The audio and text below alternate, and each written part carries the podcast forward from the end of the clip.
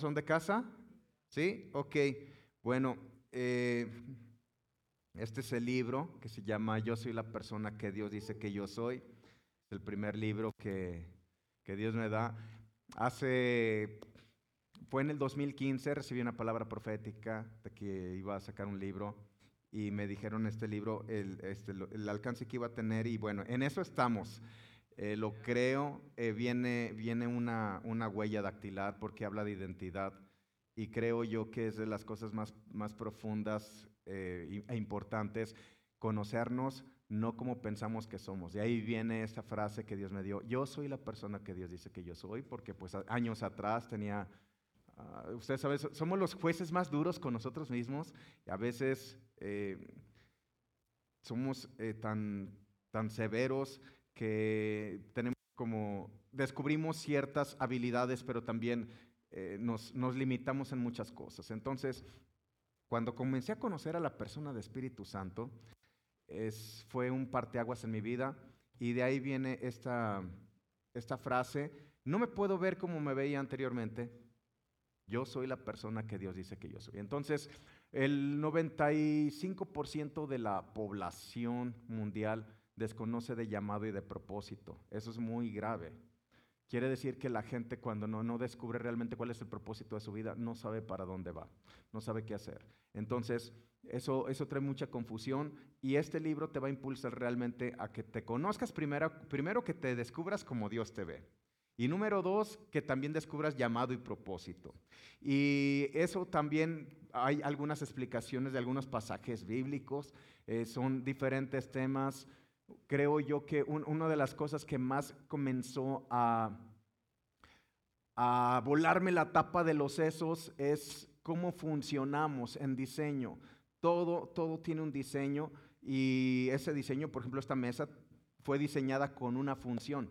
Cuando nosotros utilizamos esos artefactos de acuerdo al diseño, tú honras el diseño, entonces vas a tener todo el provecho de ese diseño. Ahora, hay un diseño como Dios nos creó. Y en, ese diseño es en el que nos estamos descubriendo. No como pensábamos que éramos, no con toda la información que recibimos de pequeño, que depende del lugar donde crecimos, donde nos desempeñamos, vamos como forjando ciertos paradigmas de cómo es la vida. Y voy a enfocarme un poquito en ello porque hay, hay una serie que tengo que se llama Mente Cristo. Y es que eh, descubrir que fuimos trasplantados con la misma mente de Dios es algo sorprendente. Ahora, hay una mente que está en, tu campo almático, pero también hay una, hay una mente en tu espíritu. Por eso decía Pablo, renuévate en el espíritu de tu mente. Ese renovarte en el espíritu de tu mente, pues te lleva a caminar de una manera muy diferente, no con las limitaciones que tenemos. Voy a dar un ejemplo. Hace años, bueno, pues mi abuelita aquí en, Guadalajara, cuando veníamos a visitar aquí a la familia de, Guadalajara, tomábamos la carretera libre porque pues no había autopista y en esa carretera libre nosotros hacíamos aproximadamente como tres horas y media. Tres horas y media para llegar aquí.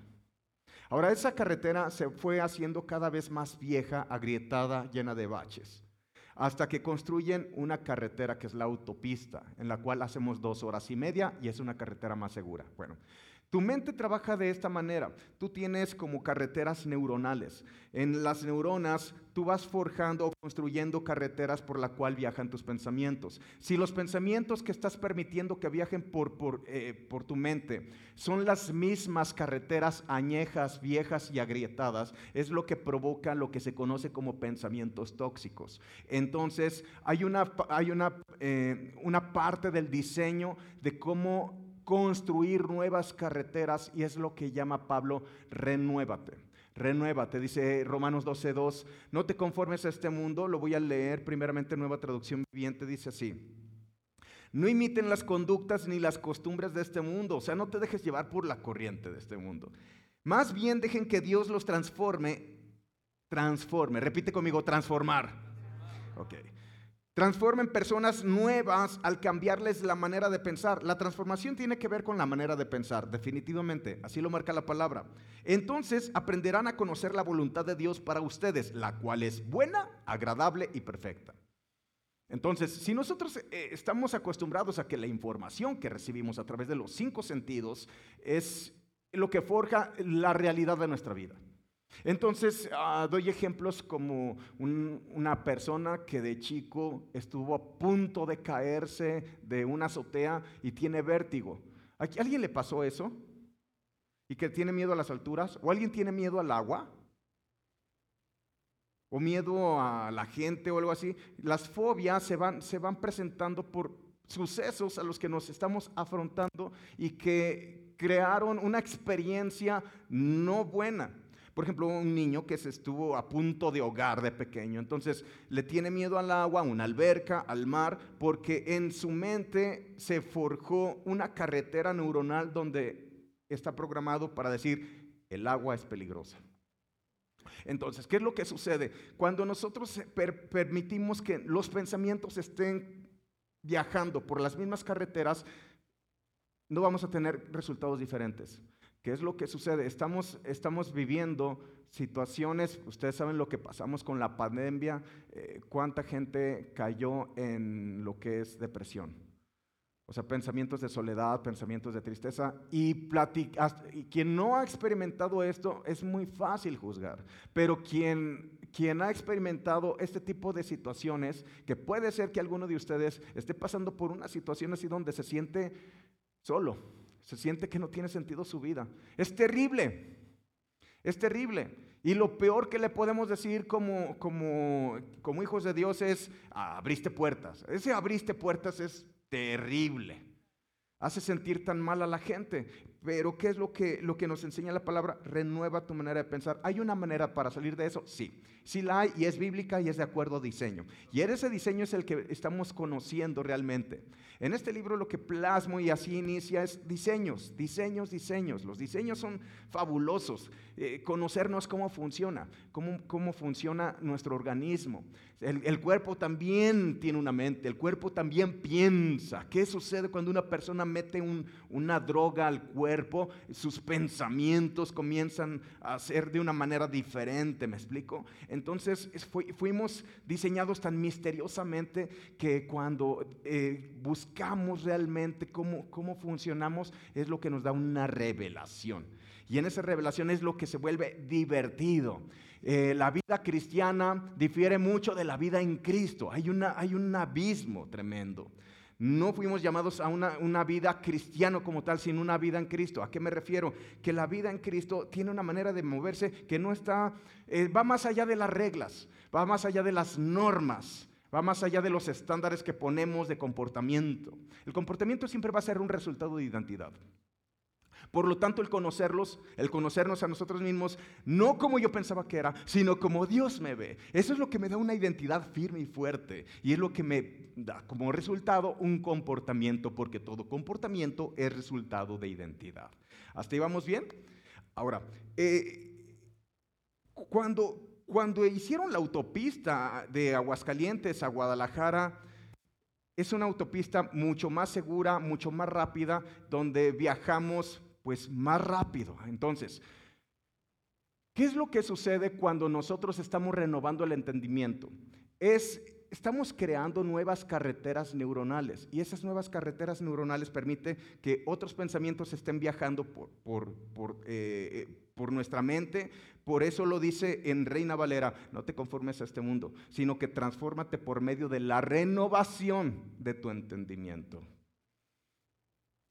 Aquello donde dejas de renovarte, dejas de transformarte. No hay una transformación si no hay una renovación. Y la transformación viene a través de crear esas nuevas carreteras neuronales donde permites que nuevos pensamientos comiencen a viajar. hace como unos 15 días o tres semanas explicaba cómo grandes hombres y mujeres de la fe pasaron por momentos depresivos. Moisés le llegó a decir a Dios, quítame la vida, no puedo con este pueblo. Cuando me diste la visión que los iba a cargar como una mamá carga un bebé, no me imaginé para dónde me estabas llevando, ¿verdad? Eh, Moisés, el, hombre líder que, que sacó de esclavitud a todo el pueblo de Egipto, estaba pidiéndole a Dios eutanasia.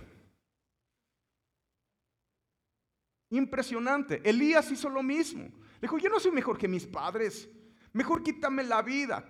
Cuando lo estaba persiguiendo esta mujer, Jezabel, le dijo, quítame la vida. Y así encontramos diferentes hombres y mujeres de la fe que pasaron por momentos depresivos. A mí me llamó mucho la atención que en el Congreso de Fe y Gracia, mi mamá abrió su corazón y ella mencionó, he, salido de un momento depresivo. Wow. ¿Cuántos, nos, ¿Cuántos estuvimos en ese Congreso? ¿Cuánto nos sentimos identificados? Porque a veces eh, nos venimos de una corriente donde nos enseñan a que pues no expreses tus emociones. Y solamente las reprimimos. Y luego la pastora Fonda toma el micrófono y dice, lo que hizo la pastora Marcela fue tan valiente. A partir de ahí, ese congreso fue, fue sensacional. Yo creo que ha sido el mejor congreso que hemos tenido aquí en Fe y Gracia.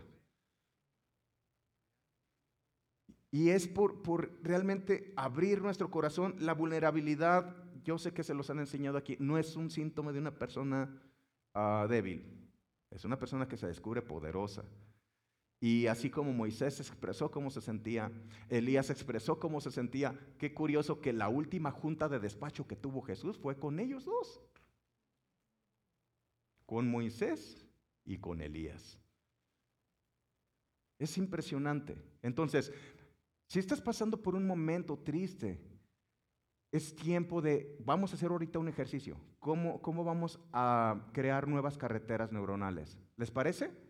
¿Sí? Y también, si no lo ponemos en práctica, no va a suceder. Les quiero decir eso. Porque cada que tú estás permitiendo viajar por, las, por los mismos pensamientos, y si los pensamientos son tóxicos, va a crear toxicidad en todo tu cuerpo. El cuerpo va a reaccionar porque el cuerpo piensa. El cuerpo reacciona a cómo estás pensando. Si tú piensas que tu vida ya no tiene sentido, ya, ya se pasaron los años, etcétera, ese es, te quiero decir, ese es un engaño. No creas en esos pensamientos. Vamos a a forjar nuevas carreteras con nuevos pensamientos. ¿De acuerdo?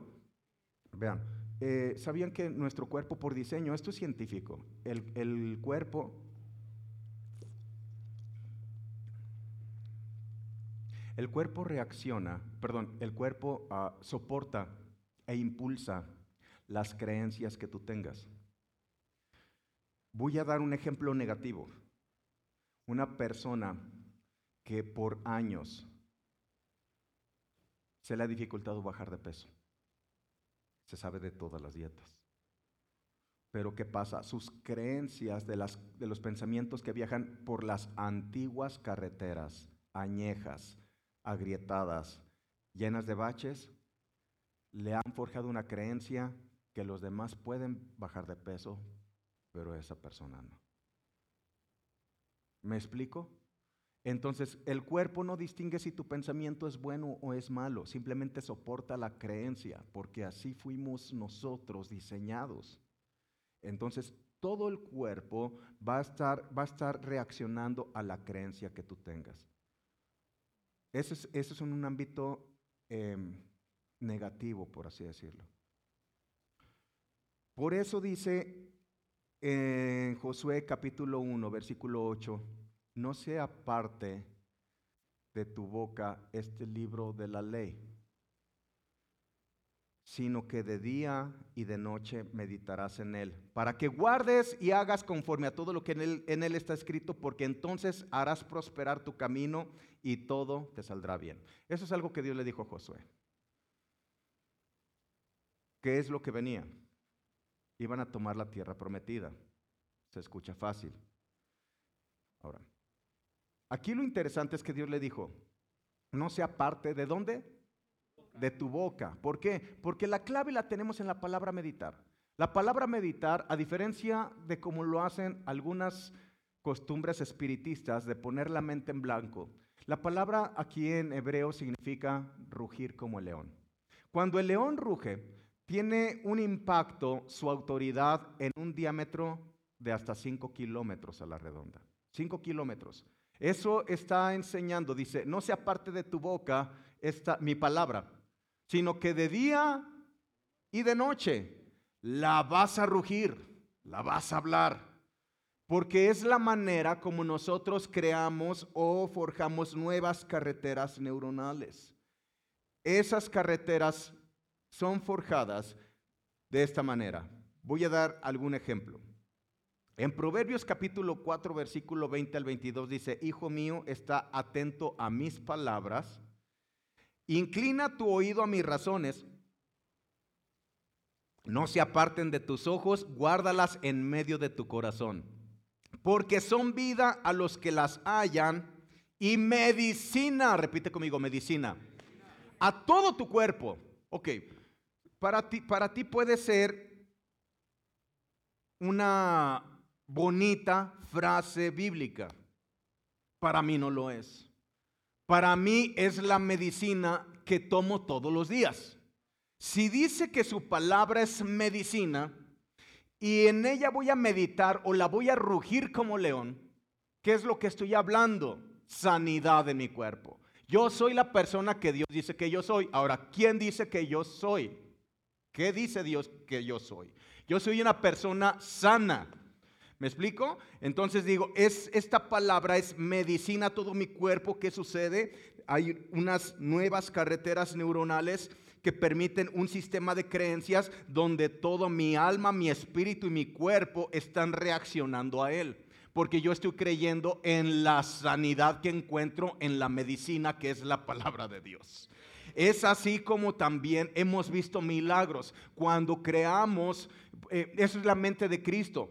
Tú fuiste trasplantado con la mente de Cristo que no tiene límites. Esa mente de Cristo es la que permitió que Jesucristo se vio un ciego y Jesús vio que ese ciego iba a volver a ver.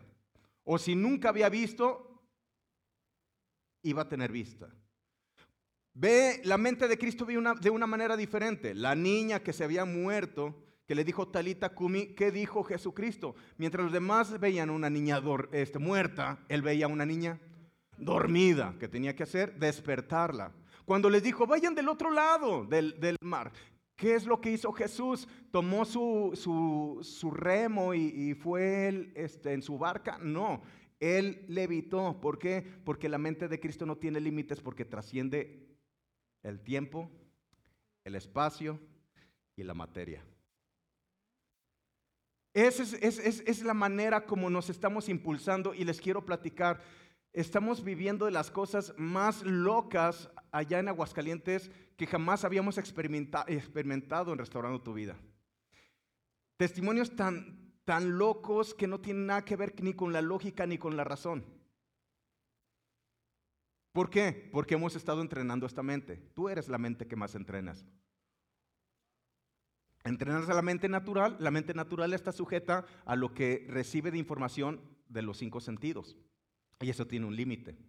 Pero cuando entrenas la mente de Cristo, Jesús lo dijo de esta manera, al que cree, todo le es posible. Vemos un Felipe que está bautizando a un eunuco y que lo toma el Espíritu Santo con todo y cuerpo y lo traslada eh, en distancia son casi 50 kilómetros, así. O sea, trascienden tiempo, espacio y materia, con todo y cuerpo. Ok, para la mente natural eso es imposible, para la mente de Cristo es posible, porque al que cree es. Eh, es lo mismo cuando, cuando, cuando empecé a descubrir cómo funciona, si no lo ves en el mundo espiritual, si no lo ves con tus ojos espirituales, muy complicado que se manifieste en lo natural. Si tú te mueves con creencias naturales, limitaciones naturales, vas a tener resultados. Entonces, tú primero lo visualizas en lo espiritual, no mirando las cosas que se ven, sino las que no se ven. Las cosas que se ven son temporales, más las que no se ven son eternas. Entonces, descubro aquí dos cosas. Primero, tienes la habilidad de ver lo que no se ve.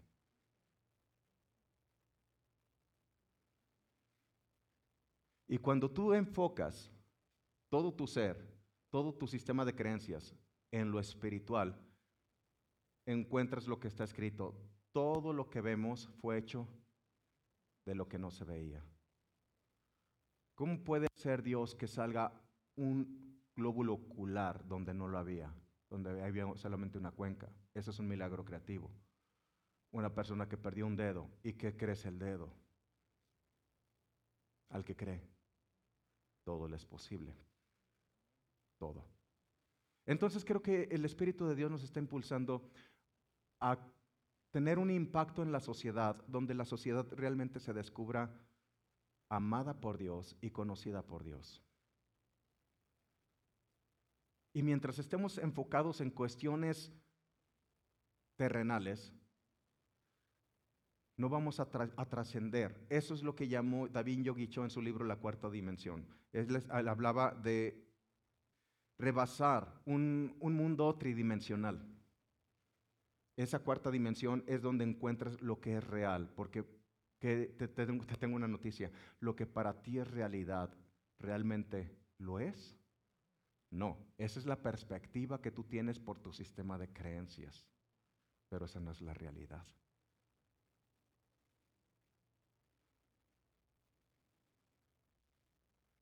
Proverbios, perdón, primera de Pedro 2.24 dice, quien llevó él mismo nuestros pecados en su cuerpo sobre el madero, para que nosotros estando muertos a los pecados, vivamos a la justicia y por cuya herida fuimos sanados. O es un bonito versículo o es una verdad en mi vida. Es una verdad en mi vida. Entonces, todas las mañanas, ¿qué es lo que les invito que hagan? Yo lo he hecho. Lo primero que hago es agradecer. Porque cuando tienes un corazón agradecido, recuerdas que hay alguien que ve por ti. Que tú no puedes por ti mismo. Y eh, la, gratitud te protege del egoísmo. Le doy gracias a Dios. Y cuando me estoy bañando es cuando vienen así como los flachazos más, más lindos y tremendos del Espíritu de Dios. Y cuando termino de bañarme con agua caliente, lo que hago es, esto no lo había platicado, pero abro un ratito la, el agua fría que me caiga en el cerebro porque eh, me ayuda a pensar mejor. ¿Sí sabías eso? Cuando el cerebro está, tiene contra al principio sientes, se siente feo, pero también me ayuda a ser agradecido porque me, me hace recordar que en los, eh, en los campos de concentración de Auschwitz y Birkenau, en el libro de Olga Lengel, Los hornos de Hitler, para no gastar balas, los nazis, en el tiempo que estaba nevando, a tremendas temperaturas bajo cero, hacían que las mamás bañaran a sus hijos con agua helada y los expusieran a la intemperie para que murieran de neumonía y no gastar balas. Cuando yo siento el agua helada, mi corazón está agradecido porque tengo una familia, porque tengo vida, porque tengo un techo, porque tengo un agua calientita con que bañarme, porque tengo familia linda como, como lo que somos nosotros, somos una familia en Cristo. ¿Me explico? Y eso torna mi corazón agradecido y me ayuda a protegerme de pensamientos tóxicos, de pensamientos em, que no son buenos. Ya me fui por otro lado, pero bueno, eh, este, este es...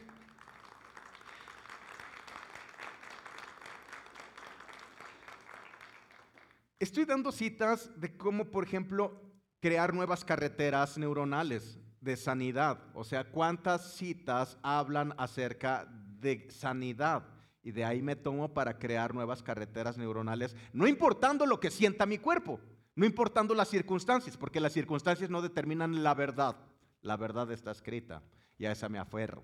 A esa me aferro y por eso estoy forjando esas nuevas carreteras neuronales. Por ejemplo, de reposo, ejemplo de reposo. En Salmo capítulo 4, versículo 8 dice, por eso me acuesto y duermo en paz, porque solo tú, Señor, me haces vivir confiado. Y lo declaro. Me acuesto y duermo en paz. Solo tú me haces vivir confiado. En Proverbios 3:24 dice, no tendrás temor cuando te acuestes, te acostarás y tendrás gratos sueños. ¿De dónde vino esto? Porque años atrás era un ataque de, era algo sobrenatural, maligno lo que me sucedía. Mi hermano Marcos se los puede decir, estábamos durmiendo en camas gemelas y a mí todas las noches me aparecían dos cucarachas. ¿Saben lo que es eso? Estar cansado de que las cucarachas te estén caminando. Y es un tiempo que con mi papá estábamos en, liberación. Entonces entendí que era algo sobrenatural que estaba sucediendo. Ok, hay un poder sobrenatural y hay que entender también eso. Hay que entender que, por ejemplo, Moisés, ¿qué hizo? Tiró su vara y ¿en qué se convirtió? En una serpiente. Pero no fue el único que, convirtió una vara en serpiente. ¿Quiénes también convirtieron varas en serpientes? Los brujos. Pero ¿qué es lo que vemos? ¿Qué pasó con las serpientes de ellos, aunque eran dos? La de Moisés se las comió porque el poder sobrenatural de Dios es mayor que el de Satanás. ¿De acuerdo? Ese es en, ese, poder que nos estamos moviendo. Deje, deje muy rápido. Entonces, ah, ejemplos, por ejemplo, de prosperidad. Tercera de Juan 1.2. Primero, conocer el corazón de, de, papito Dios. Dice el amado. Hmm, me gusta que me diga así. Yo deseo que tú seas prosperado en todas las cosas, me dice. Y que tengas salud, así como prospera tu alma. Pues si la prosperidad es el deseo de mi papito Dios, también es mi deseo. Proverbios 10, 22 dice, la bendición del Señor es la que enriquece y no añade tristeza con ella. En el libro explico algunas cosas, hay, un, este, un capítulo especial donde explico cuáles fueron las indicaciones que empecé a recibir de Dios para transformar mi manera de pensar y creerle por cosas que las circunstancias actuales no me daban los resultados.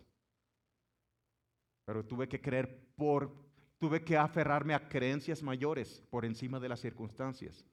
Es ahí donde opera la mente de Cristo, no la mente natural. La mente natural está sujeta a lo que los cinco sentidos le informan.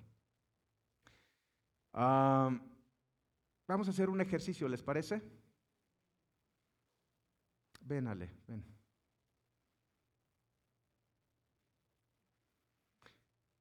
Ve, yo, yo creo en un, impulso del Espíritu. Ella es mi esposa, Ale, si no la conocía.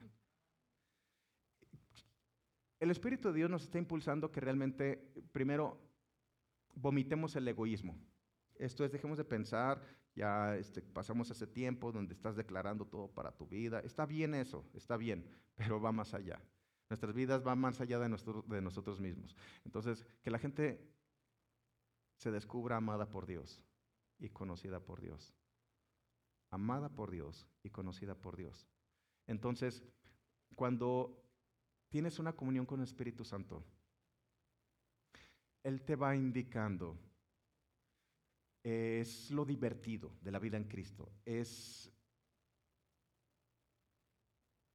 La vida cristiana es muy aburrida, porque está llena de normas y de reglas, pero la vida en Cristo es una vida muy divertida. Porque por la alianza de Espíritu Santo siempre te está impulsando a descubrir lo que hay en, en, las mentes y en los corazones de las personas. ¿Vamos a verlo? ¿Les parece? Ven.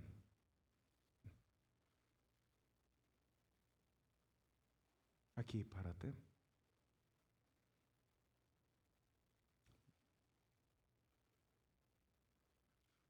Toca el hombro de mi esposa.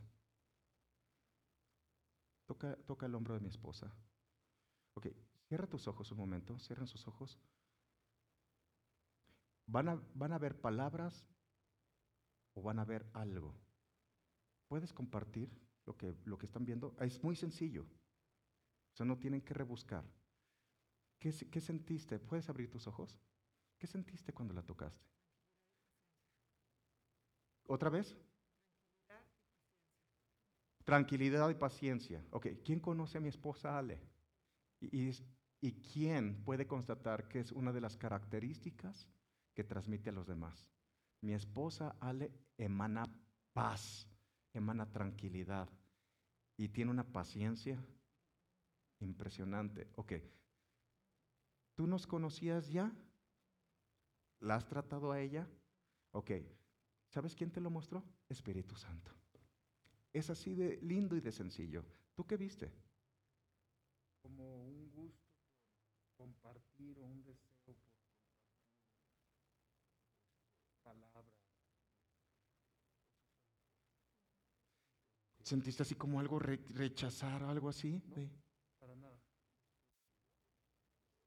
De hecho, así. No, no quito la mano.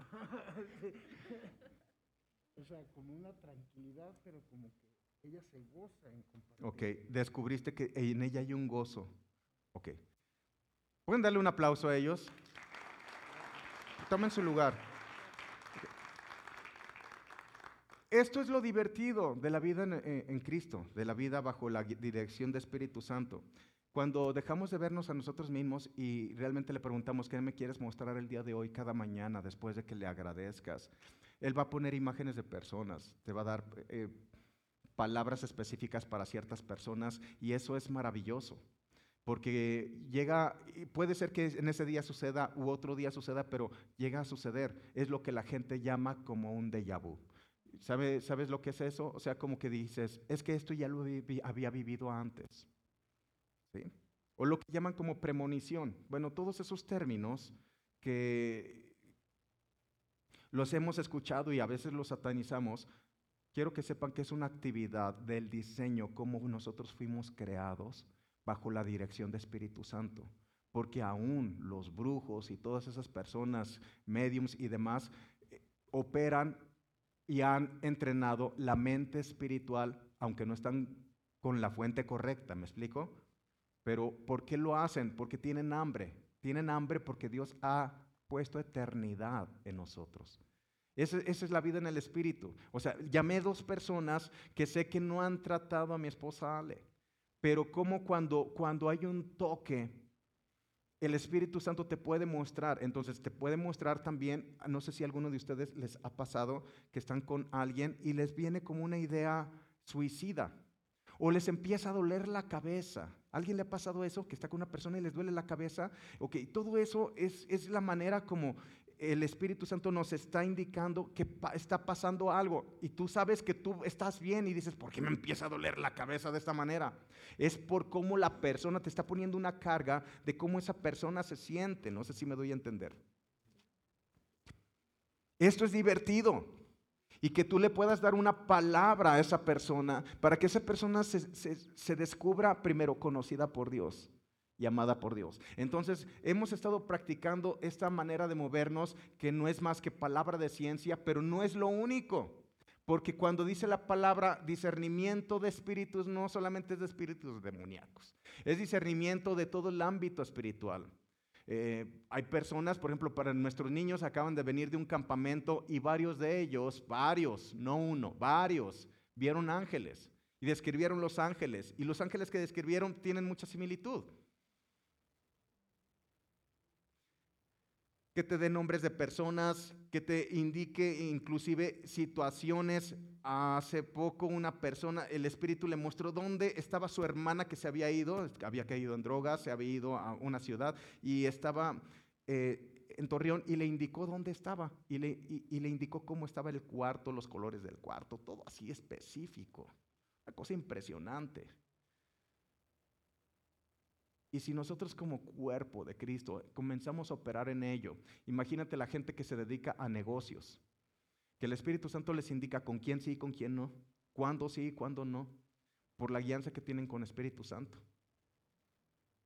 Eso es maravilloso. ¿Cuándo hacer inversiones? ¿Cuándo no? ¿Con quién sí? ¿Con quién no? ¿Me están siguiendo? Por último, ya.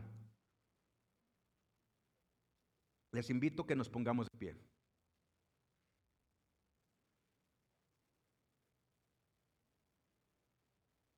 La guianza del Espíritu Santo es muy divertido, muy, muy divertido.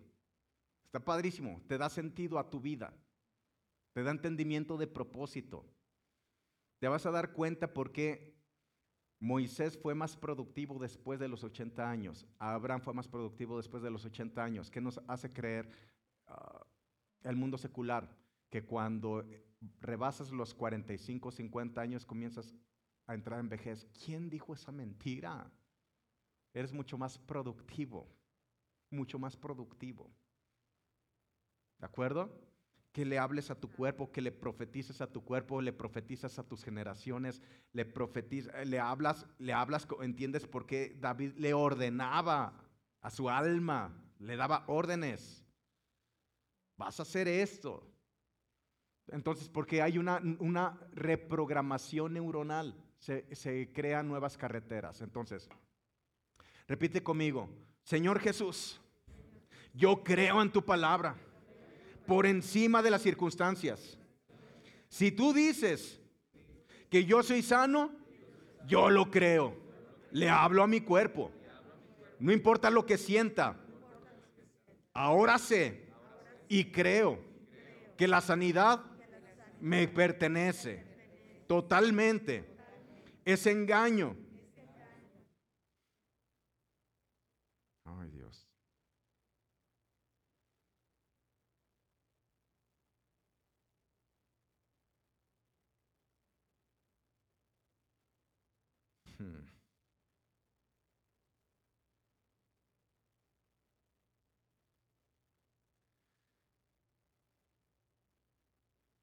diabetes se va.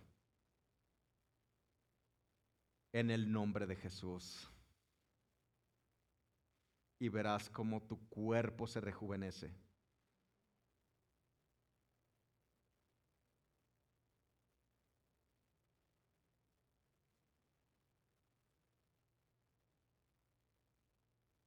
Todo tu sistema circulatorio funciona perfectamente, se destapa todo lo que provocaba trombosis en el nombre de Jesús, artritis.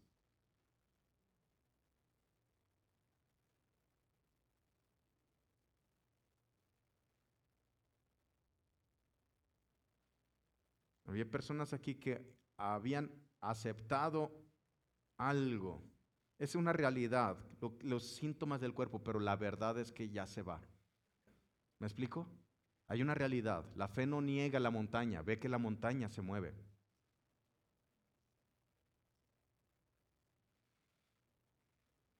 Ok, repite, en paz me acuesto y así mismo duermo. Mi confianza está en ti, mi Dios. Tú eres mi deleite. Voy a escucharte. Que la gente se descubra amada, conocida por ti, a través de mí. Soy un instrumento poderoso. Mi vida propósito tiene. Yo soy la persona que tú dices que yo soy. Soy un instrumento de bendición en estos dones y talentos que me has dado, en cualquier área que me mueva. Si yo cocino, esos platillos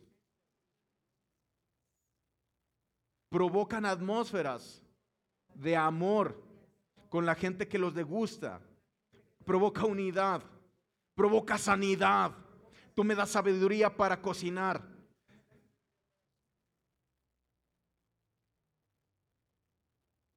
Si tu deseo es que yo sea próspero, yo creo que soy próspero. Todo pensamiento de escasez, todo pensamiento de estrechez para el fracaso, para lo estrecho, para lo escaso. Ahora voy a creer por cosas que no había creído y las voy a hablar porque meditaré de día y de noche. Amén. Ok, voy a dar una última palabra. Esta no la repitas, pero siempre, siempre, cuando estamos en alabanza, Dios me mostraba como hay cosas del pasado que nos persigue con culpa y con vergüenza y eso es terrible.